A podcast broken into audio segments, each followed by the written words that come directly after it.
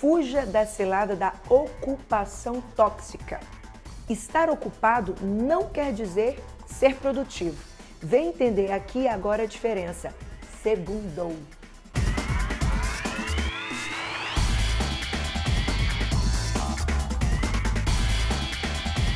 Eu escrevi um texto sobre esse assunto semana passada. Como choveu de dúvidas, eu resolvi fazer esse vídeo. A autoexigência em excesso, a competitividade leonina, o vício no trabalho. E sabe aquela necessidade que a gente tem de manter todo o nosso tempo da nossa vida ocupado, sem respiro nenhum, para parecer que a gente está sempre o tempo todo fazendo alguma coisa? Isso não é bom. Produzir sem pausa se torna tóxico, porque não é humanamente possível ficar assim o tempo todo durante muito tempo. Óbvio que algum momento da sua vida vai exigir de você isso. Eu já fui exigida disso há algum tempo lá atrás, lá em São Paulo, quando era diretora da operação. Isso só se sustenta durante um tempo, não durante todo o tempo da sua vida. Quem nunca ouviu aquelas frases? Trabalhe enquanto eles dormem, lute enquanto eles descansam. Sabe esse tipo de frase? É só para quando você quer dar uma arrancada. Eu quero passar no vestibular, eu quero fazer um concurso público, eu quero ter uma liderança, eu quero conseguir um emprego. Essas frases são super válidas. Para ser para o resto da vida, o tempo inteiro, não. E eu quero deixar aqui claro: obviamente que você tem que ser responsável, não pode ser relapso. Tem que focar sim na sua vida profissional, mas o equilíbrio é necessário. Portanto, trabalhe, se dedique, lute, inove e mantenha um aprendizado constante. Mas tenha seus momentos de descanso, lazer e diversão. Muitas vezes o não fazer nada é fazer muito por você. Relaxar significa descansar o corpo e oxigenar a mente. E além do mais, te faz muito mais criativo e inovador. E te faz retomar com muito mais energia, ímpeto. Quando você não consegue conciliar a sua vida pessoal com a profissional, o seu estado de luta com o descanso, a fadiga. O distúrbio emocional, o burnout podem ser consequências. Sem contar a consequência leve, que é você diminuir a sua produtividade, a sua efetividade. Volto a dizer, estar ocupado não é ser produtivo, não é ter entrega.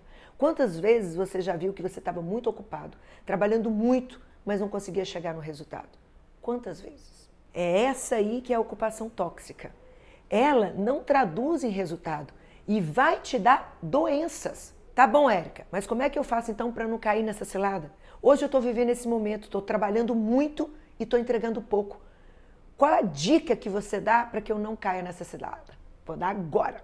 Você precisa primeiro elencar quais são as suas prioridades. Quais são suas prioridades? O que é realmente relevante e importante para você?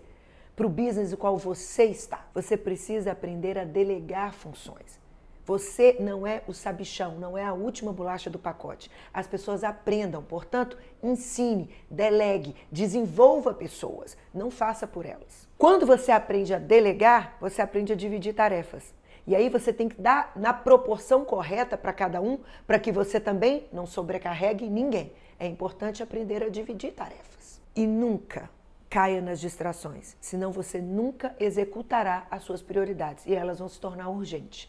É muito importante você pensar o que, que te distrai, o que, que tira do seu foco, que faz você estar ocupado o tempo todo, mas que você não faz, você não entrega o seu resultado. É o quê? Rede social, discussão com a família, no WhatsApp, dormir demais? Não sei.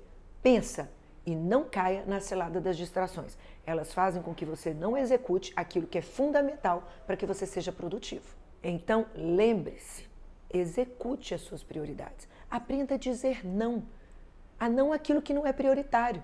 Não tente agradar todo mundo, não fale sim para todo mundo. Aquilo que não vai dar em nada, que não é urgente agora, que não é prioritário agora, não faça, senão você vai estar ocupado e não vai entregar o seu objetivo. Ah, e nunca se esqueça: peça ajuda sempre que necessário.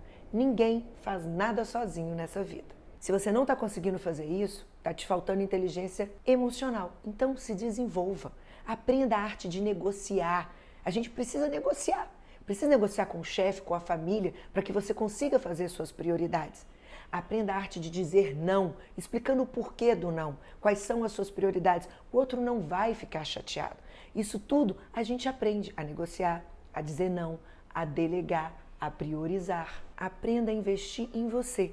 Tudo isso que eu acabei de falar, nós aprendemos, tem uma técnica para isso. Invista em você. Reconheça e respeite os seus próprios limites.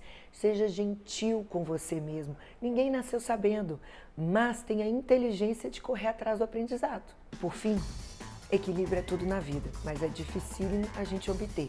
Presta bastante atenção, seja gentil com você. Afinal de contas, trabalhar é bom demais, sim. Segundou. Beijo.